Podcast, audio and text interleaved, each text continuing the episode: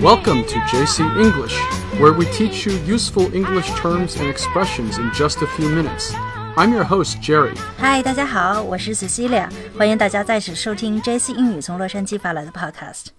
People around the world were relieved to hear that all 12 members and the coach of a boys' soccer team were found alive in a flooded cave in Thailand earlier this week. 呃，连日来呢，泰国有一个青少年足球队，十三个人哈，在溶洞内呢探险的时候失联了。这个消息呢，牵动了很多人的心哈，可以说全世界人民都在关注着他们的生死。那多日以来呢，由多国组成的这个搜救团队呢，每天就跟这个时间和洪水赛跑哈。那最新的消息呢，是终于找到他们了。 呃，发现他们的时候呢，大家都生还哈，found alive，而且呢，他们是在一个这个 flooded cave 被洪水淹了的洞穴里找到的。Yes, the team has been trapped since June 23rd, when heavy rains flooded the Tham Luang Nang Non caves in northern Thailand.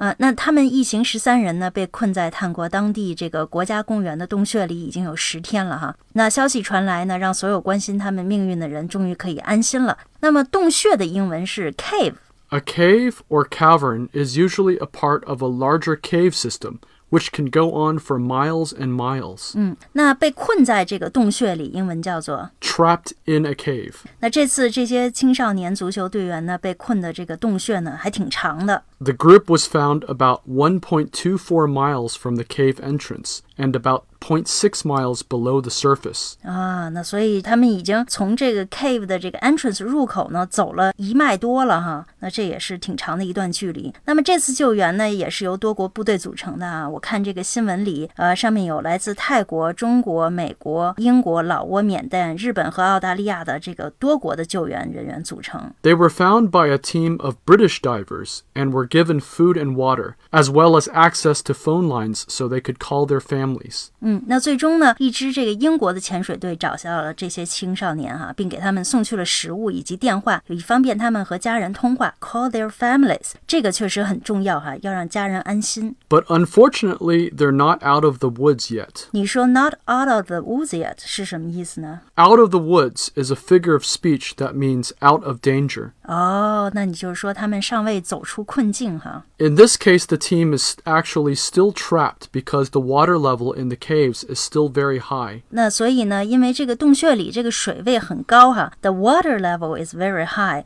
所以这些青少年呢还是被困着，still trapped。 Apparently, the group can only be reached via a narrow flooded channel. 那你说有一条很狭窄的洪水泛滥的通道可以联系上他们哈，这里面的介词用的是 via。 Via is a Latin term that means by way of. 那通道的这个英文是 channel 哈，通过这个通道就叫 via the channel。 Yes, that's right. A channel is a narrow pathway or passageway. 那所以目前这些青少年呢还没有脱险，就是我们刚才说的 not out of the woods yet。 They have been trying to pump water out of the channel, as well as to find a natural opening in the roof of the chamber, but so far their efforts have been unsuccessful. 他们一直试图呢将这个水泵出通道，pump the water out of the channel，并且呢在室内找到一个自然的这个开口哈，as well as to find a natural opening in the roof of the chamber。但是这些的努力呢都不成功。那这里用的连词是 as well as，那实际上就是 and 的意思，对吧？Yeah, that's right. 嗯，那 as well as 其实呢也有这个 not only but also 的意思 You can say animals as well as plants need water to survive. 啊。那这个动物和植物呢都需要水才能生存哈。那后面还有一个词呢，unsuccessful 这个词呢就是表示不成功的意思哈。我想起来还有一个词组叫 in vain，也是表示不成功、徒劳的意思。 In vain means the same thing as unsuccessful. So another way of saying an unsuccessful search could be a search in vain. 那我们再看回新闻哈， Well, to make matters worse, authorities say that even more heavy rains are expected later this week. 那更糟的是，to make matters worse，当局说这周晚些时候呢还会有更大的降雨哈。那么当局的英文是 authorities， 它呢是 authority 的复数形式。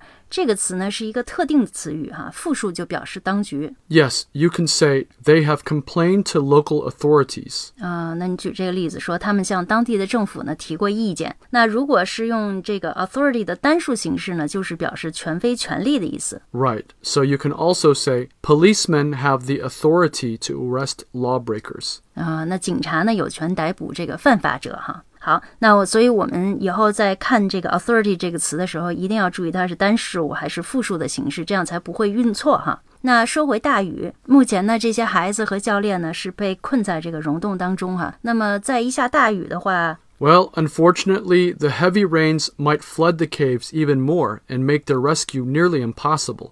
嗯，那大雨可能呢 flood caves 淹没这个洞穴，从而使得这个救援呢成为不可能的事情，make their rescue nearly impossible。这里有一个词很关键哈，可以说是整个事件的关键词，就是 rescue。Right. So you can say he rescued a child from drowning. 嗯，那 rescue 就是救援的意思哈。比如说刚才 Jerry 举这个例子说，他救起了一个溺水的孩子。And you can say someone will come to their rescue. 比如刚才 Jerry 举的这个例子，说有人会来帮忙的。